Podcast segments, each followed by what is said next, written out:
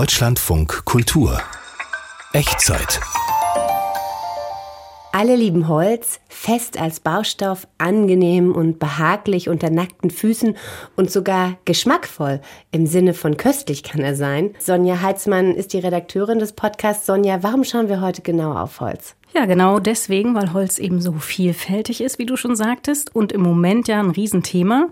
Vor allem, wenn es um klimaneutrales Bauen geht, aber nicht nur da, sondern auch in der Küche als Geschmacksgeber. Da geht es um Feuer, Rauch und Asche. Ja, und ich wollte wissen, was macht eigentlich dieses Material aus? Was sind seine Qualitäten? Der Geschmack und der Nutzen von Holz. Hier erfahren Sie heute viel Neues über diesen super Rohstoff. Holz bezeichnet das harte Gewebe der Sprossachsen, also Stamm, Ästen und Zweigen von Bäumen und Sträuchern. Eine Soße aus Fichtensprossen, Marmelade aus Holz, Cambium zur Käseherstellung, Kiefernmehl, Wein reift in Holzfässern, Whisky. Ja, der berühmte Satz Bretter, die die Welt bedeuten, der ist natürlich auch eine emblematische Vereinfachung. Marmorholz, durchzogen von feinen schwarzen Linien. Das Werk vollbringt der Brandkostenpilz. Hanf, Bambus und Palmöl. Wenn man die einfach zusammenrechnet, dann haben die nicht die Menge, um Holz zu ersetzen.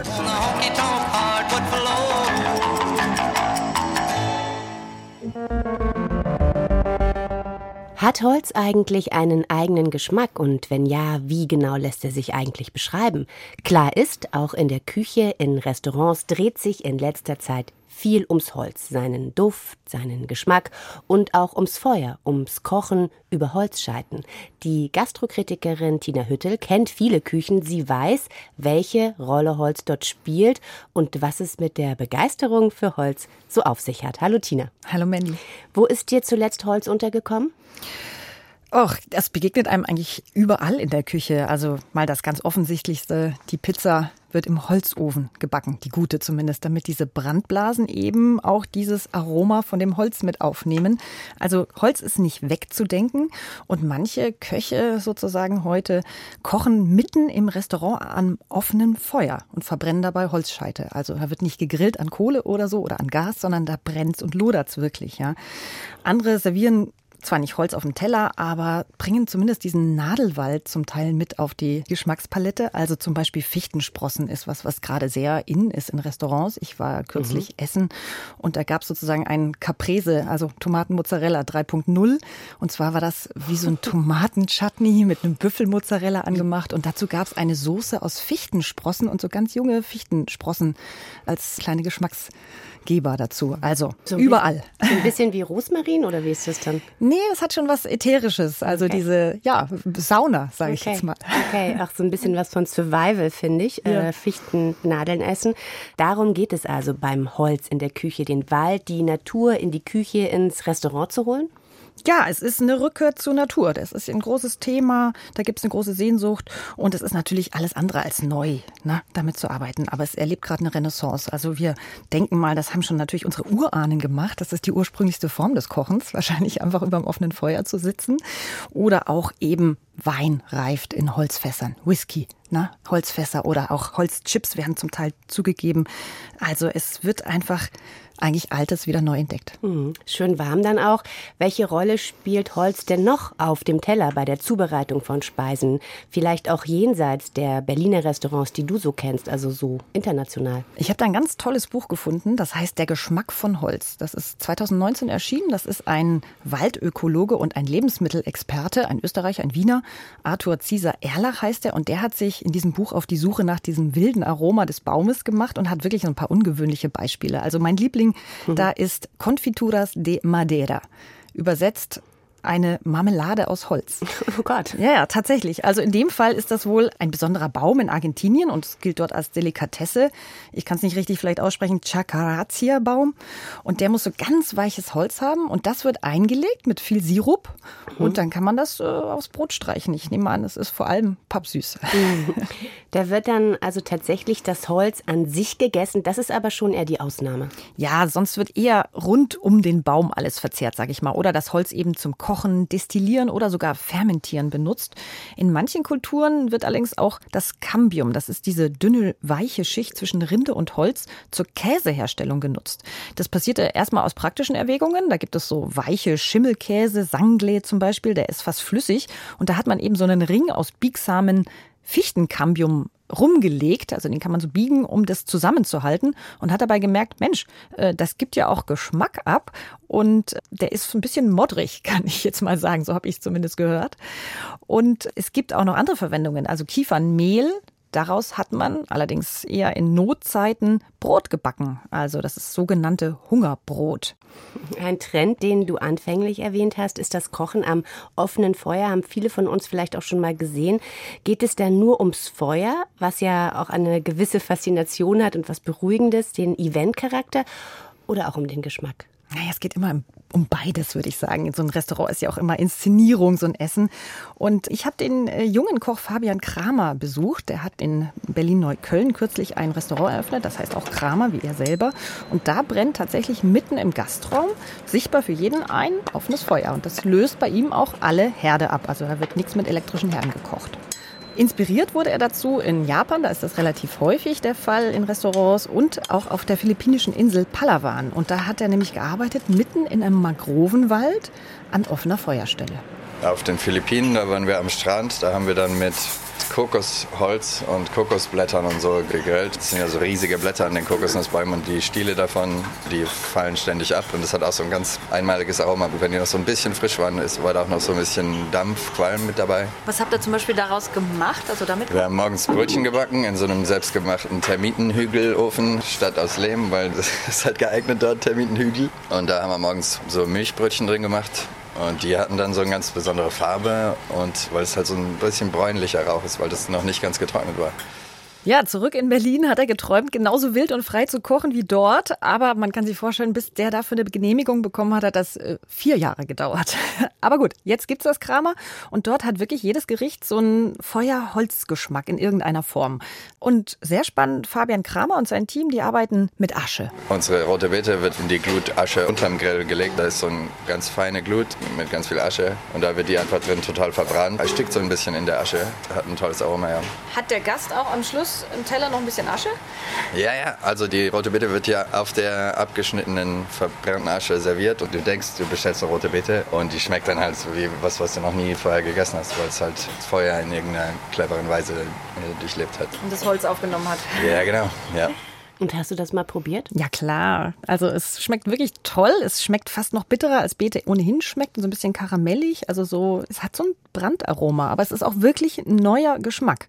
Er hat mir das auch chemisch erklärt, in welcher Form auch immer ich Lebensmittel mit Holz bearbeite, da verändert sich eben auch was am Ausgangsprodukt. Der Rauch reagiert ja mit den verschiedenen äh, Elementen auf deinem Grill gut. Also wenn es jetzt ein Stück Fleisch ist, sind es Proteine, die da oben drauf sind und auch ein bisschen Glykogen, also auch Stärke. Und mit jedem Molekül reagiert Rauch äh, auf eine ganz bestimmte Weise und dadurch hat er halt dann auch einen bestimmten Geschmack.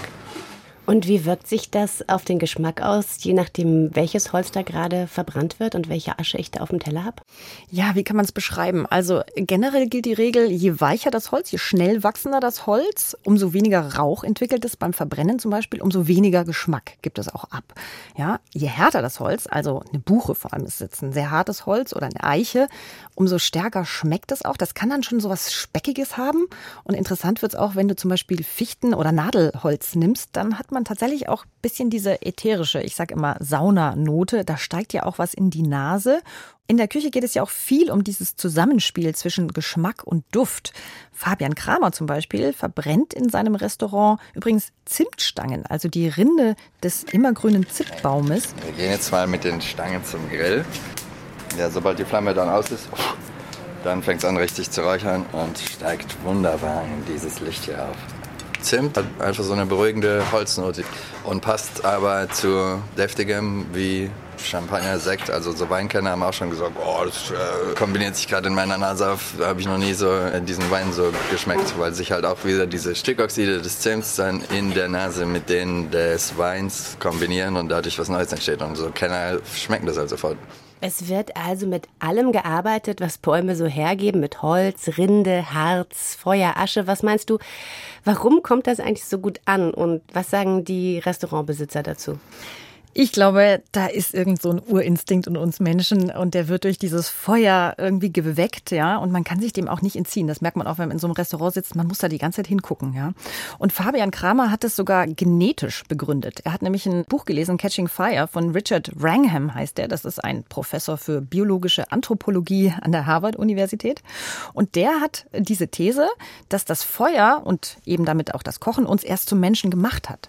Davor als Urmensch, also quasi Affe, ne, hatten wir einen riesigen Bauch mit Verdauungsorganen, die haben den größten Teil davon eingenommen.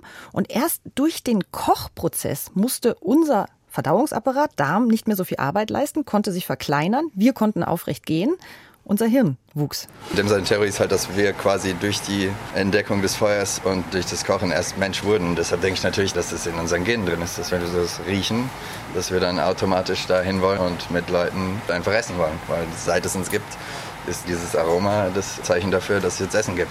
Interessante These von Fabian Kramer, um die herum sich ja eine ganze Grill- und Räucherindustrie entwickelt hat. Ja, es gibt unzählige Bücher, also Rezeptsammlungen zum Thema Kochen am Lagerfeuer, spezielle Töpfe, Räucherboxen, das kann in mehrere tausend Euro gehen und natürlich auch die Restaurants, die jetzt eben drauf anspringen. Ja klar, also wo ein Bedürfnis entsteht, entsteht ein Markt und viel ist dann auch Rauch um nichts, oder?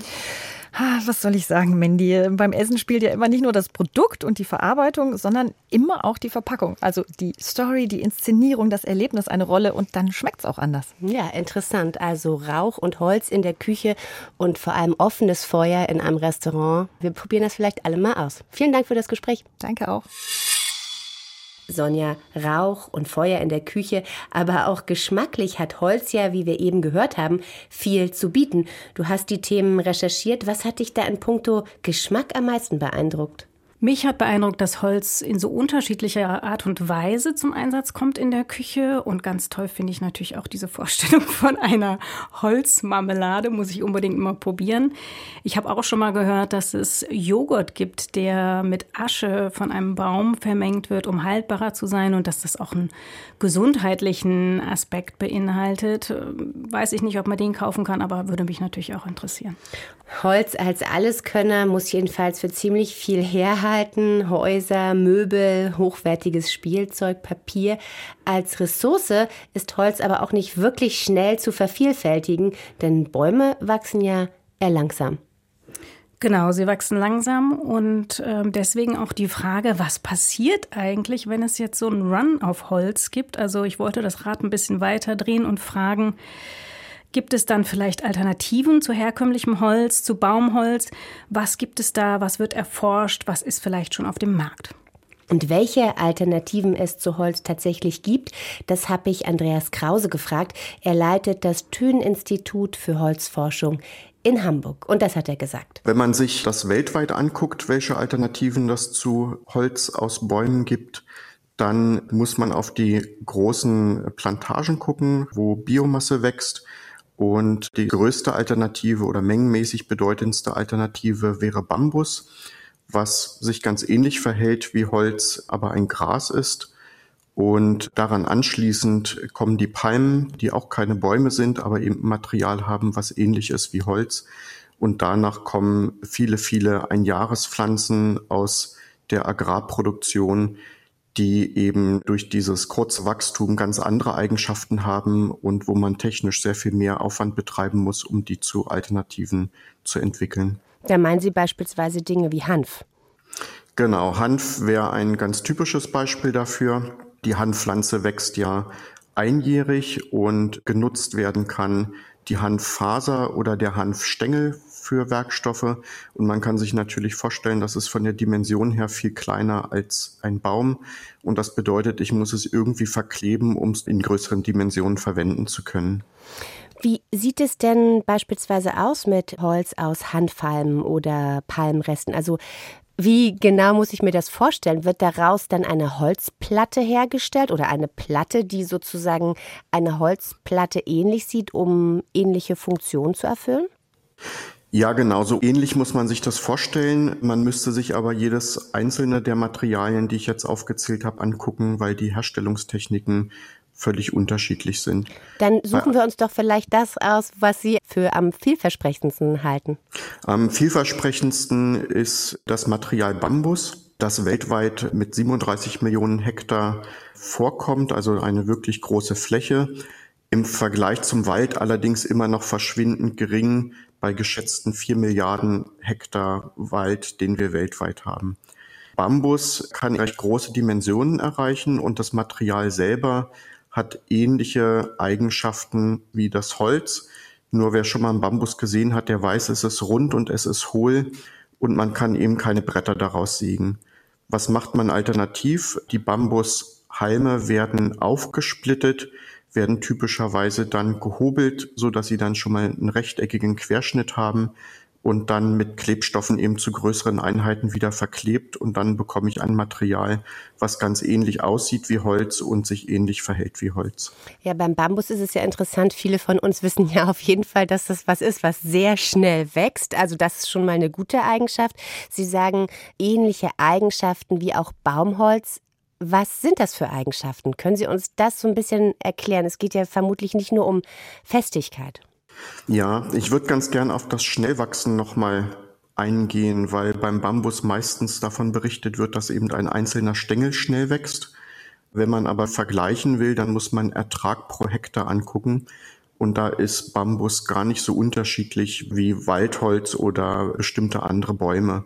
Ja, das ist ja dann schon wieder so ein bisschen entmutigend bei der Suche nach Alternativen für Baumholz. Aber bleiben wir doch mal bei dem, was bislang da so ausprobiert wird und vielleicht auch schon auf dem Markt zu finden ist in Europa oder anderswo. Also inwiefern wird denn aus, Sie haben es genannt, Hanf, Bambus, Palmholz oder Palmreste, was wird denn da bislang schon hergestellt? Ich glaube, das verbreitetste Material tatsächlich ist das Bambus. Das gibt's auch schon für mit bauaufsichtlicher Zulassung für tragende Teile. Also man kann im Grunde Holzhäuser daraus bauen. Sonst wird es sehr häufig in Fußböden verwendet, in Möbeln verwendet, in ja so Consumer Products verwendet. Also Küchenzubehör könnte dazu gehören oder Kinderspielzeug oder ähnliches. Was glauben Sie, was sozusagen ist da irgendwie noch so der Showstopper? Also warum äh, noch nicht äh, mehr Offenheit für beispielsweise Bambus, wie Sie es jetzt gerade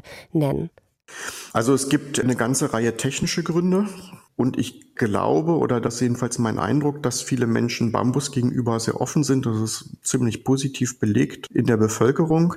Es hat aber eben auch ein paar Nachteile. Einer davon sind die Kosten. Über eben diese von mir genannten Prozesse sieht man, dass die Herstellung eher handwerklich kleinteiliger ist, als ich sie beim Holz durchführen kann. Das bedeutet teurere Prozesse. Und es wächst nicht in Europa. Das heißt, ich habe auf jeden Fall einen langen Transport dazu. Und ein großer Nachteil im Vergleich zu vielen Holzarten ist die geringe Dauerhaftigkeit. Also Bambus mhm. ist nicht dauerhaft und zudem schimmelanfälliger als Holz. Äh, wenn man es jetzt aber mit Fichtenholz vergleicht, was für den Baubereich sehr häufig verwendet wird, dann gehört natürlich auch zur Wahrheit, dass Fichtenholz auch nicht dauerhaft ist. Interessant. Wir haben auch so ein bisschen recherchiert, was es da schon so gibt und sind da beispielsweise auch auf ja, Unternehmen in den USA gestoßen, die großflächig Hanf anbauen und daraus so Holzalternativen herstellen. Was wissen Sie darüber? Das ist ein ganz interessantes Material, was da hergestellt wird. Und man muss es sich so vorstellen, der Hanf wird geerntet auf dem Feld, wird dann getrocknet, wird dann äh, mit Klebstoffen vermischt und gepresst. Und damit erhalten Sie eigentlich ein Material, was eher zu einem Glasfaser oder Kohlefaser, also einem faserverstärkten Komposit vergleichbar ist, als zu Massivholz. Von der Farbe und von der Struktur geht es so ein bisschen ins Holz, aber von den Materialeigenschaften müsste man es eigentlich eher mit Glas- oder Kohlefaserkompositen vergleichen. Das heißt konkret, was kann man damit machen?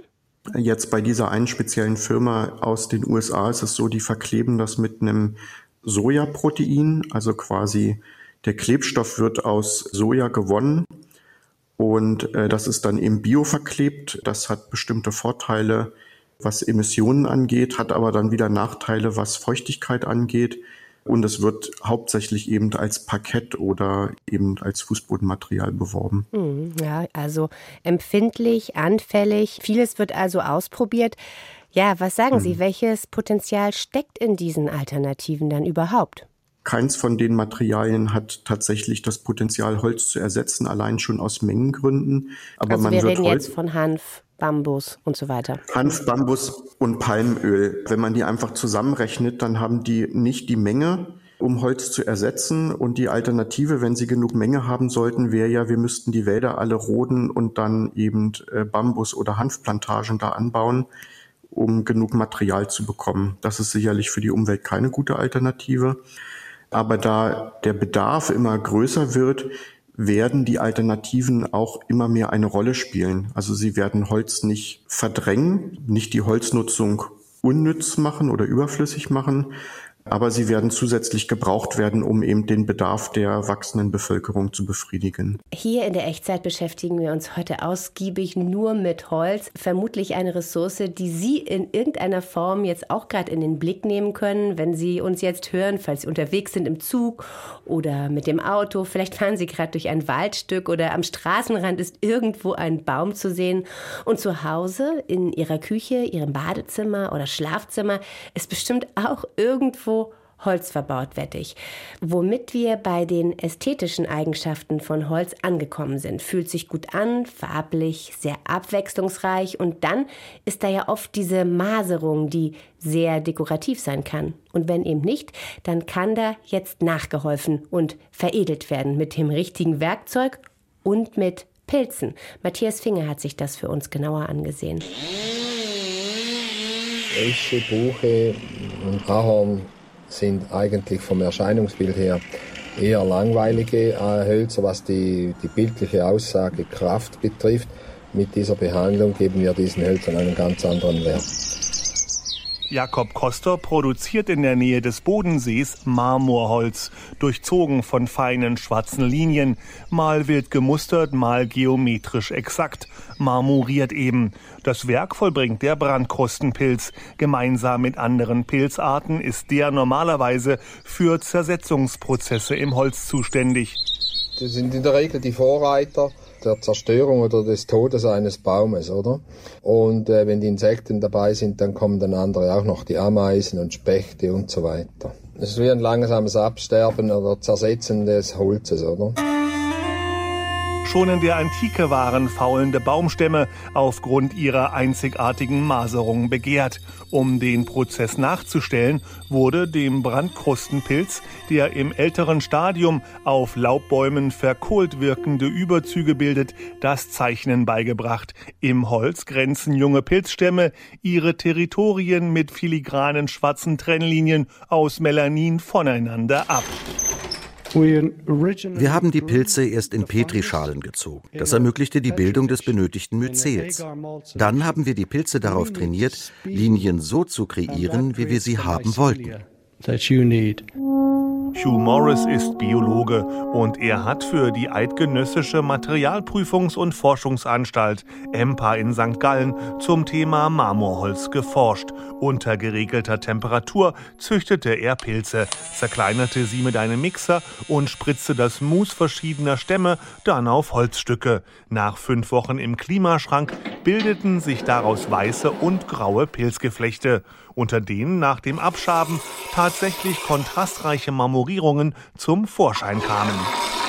Früher war die Sensibilität für ausgefallene oder spezielle Hölzer niemals in dem Maße vorhanden, wie es heute ist. Also früher hat man schon erkannt, dass Wurzelholz, also das ist eine Krebswucherung im, im, im Wachstumsprozess des Baumes, das ist ähnlich wie beim Menschen, dass eine Zellwucherung stattfindet. Wurzel-Maser-Furnier wird zum Beispiel von Bentley und Rolls-Royce für noble Innenverkleidung eingesetzt. Ähnlich edel wirkt Marmorholz. Der Haken, natürliche Verrottungsprozesse dauern. Die Holzspezialisten Mehling und Wiesmann in Lohr am Main zum Beispiel lagern Spessartrotbuchen drei Jahre lang bei konstanter Feuchtigkeit, damit der Pilz den gesamten Stamm marmorieren und zur Trüffelbuche machen kann. Mitarbeiter Kurt Siedler. Wir haben das Buchenrundholz in der Erde eingegraben und dann gewartet, was sich tut. Und nach ein, zwei Jahren hat sich leider noch nichts getan. Und dann nach gut drei Jahren war, haben wir den Idealpunkt schon übersprungen. 80 Prozent war Blumenerde, vielleicht sogar noch etwas mehr. Pilze zersetzen Zellulose und damit Zellwände. Das Holz wird unbrauchbar. Der Biologe Hugh Morris hat das durch die Zuleitung von Gasen unterbunden, als er die Hölzer in der Klimakammer marmorieren ließ. Die Entwicklung der Linienstruktur dauert normalerweise bis zu zwei Jahre. Das ist viel zu lang für verkaufsfähige Produkte. Deshalb mussten wir den gesamten Prozess beschleunigen. Morris hat den Marmorierungsprozess auf acht Wochen gedrückt. Doch Pilzen etwas beizubringen ist gar nicht so leicht. Seit einer Milliarde Jahre machen sie ihr eigenes Ding. Dennoch produzieren sie einen Look, der gut in unsere Zeit passt. Dieses Verfahren ist absolut einzigartig. Und der Drang des Menschen nach eigener Ausdrucksweise betont die Individualisierung, wo er sich mit welchen Gütern auch immer, ich sag's jetzt mal so, gegenüber anderen auszeichnen kann oder abheben kann, was auch immer. Das ist schon ein Trend, ja. Marmorholz als Alleinstellungsmerkmal. Wie teuer es ist, verrät der Schweizer Schreiner Costa nicht. Streng geheim, genauso wie mögliche Einsatzgebiete. Konkrete Anwendungsbeispiele gebe ich Ihnen nicht aus Geschäftsgründen aber es ist im hochpreisigen Segment, wo die Exklusivität eine wichtige Rolle spielt. Nach Expertenmeinung sind Bilderrahmen denkbar, Holzverkleidungen oder gar Parkett. Bestätigen möchte das Herr Costa allerdings nicht. Gerade so, als viele Marmorholz unter das Schweizer Bankgeheimnis. Marmoriertes Holz als ästhetische Königsform und kostspieliges Distinktionsobjekt. Matthias Finger hat uns vom Designtrend Marmorholz erzählt. Und hier noch eine interessante Zahl. Es gibt übrigens um die 70.000 Holzarten auf der Welt. Sonja, eine verblüffende Zahl. Ja, tatsächlich eine wahnsinnig hohe Zahl. Die hat mir Andreas Krause verraten, mit dem wir hier gesprochen haben vom Thünen-Institut für Holzforschung. Und er sagte, wirklich nur ein Bruchteil davon wird genutzt, um zum Beispiel daraus Möbel oder eben auch äh, Häuser zu bauen. Mhm. Holz hat uns hier jetzt sehr konkret bislang interessiert. Jetzt werden wir so ein bisschen metaphorisch, wenn von den Brettern, die die Welt bedeuten, die Rede ist, ein Zitat von Friedrich Schiller, dann ist es Theater gemeint, die Bühne. Welcher Aspekt hat dich an dieser Perspektive auf Holz so interessiert? Ich fand eigentlich dieses haptische und praktische, was sich da so vereint, interessant weil die Bretter ja sicherlich auch für die Schauspieler, die da drauf stehen oder auch für die Bühnenbildner, die da sich austoben, eine wahnsinnig wichtige Rolle spielt. Wie nachgiebig ist das? Wie gut kann ich darauf laufen? Was für eine Resonanz bekomme ich da? Das sind ja alles Aspekte und ich wollte mir wirklich das mal wortwörtlich sozusagen angucken. Bretter, die die Welt bedeuten, also das Theater, die Bühne und wird die Bühne überhaupt noch aus Holz konstruiert? Matthias Dell hat darüber mit dem Bühnenbildner Johannes Schütz, der Bühnentechnikerin Leonie Teiber und der Schauspielerin Alexandra Sinelnikova gesprochen. Der berühmte Satz, Bretter, die die Welt bedeuten, der ist natürlich auch eine emblematische Vereinfachung. Es ist ja der Leitsatz der Shakespeares Theaterkompanie, dass die Bühne die Welt sei. Und als altes Medium ist alles, was auf dem Theater stattfindet, von höherer Bedeutung, sage ich mal in Anführungsstrichen.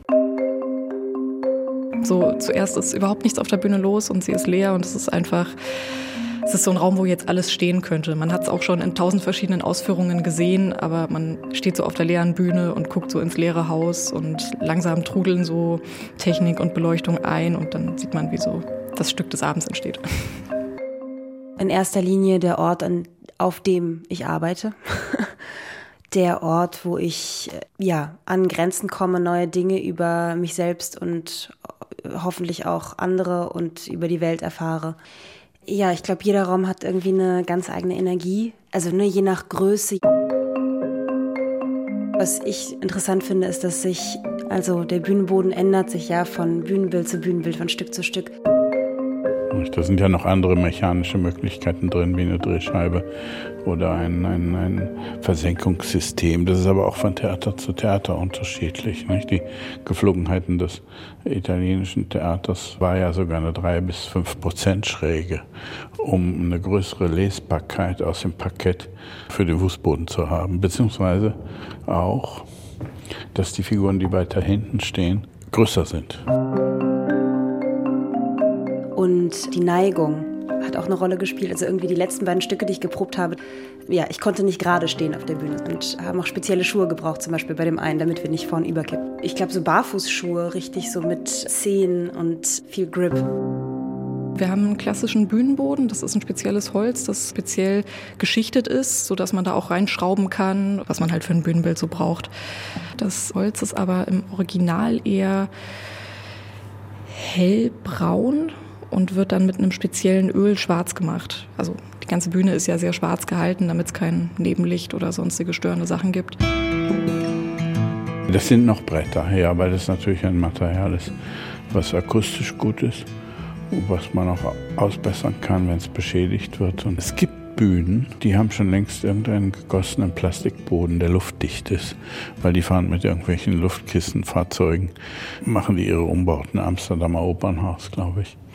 Aber in der Regel ist das ein Holzboden, der auch eine gewisse Grundelastizität hat. Also im Moment, jetzt habe ich gerade ein Stück geprobt, wo wir Tanzboden auf der Bühne hatten, weil wir sehr viel mit Wasser gearbeitet haben, damit wir nicht so viel rutschen, eben Tanzboden.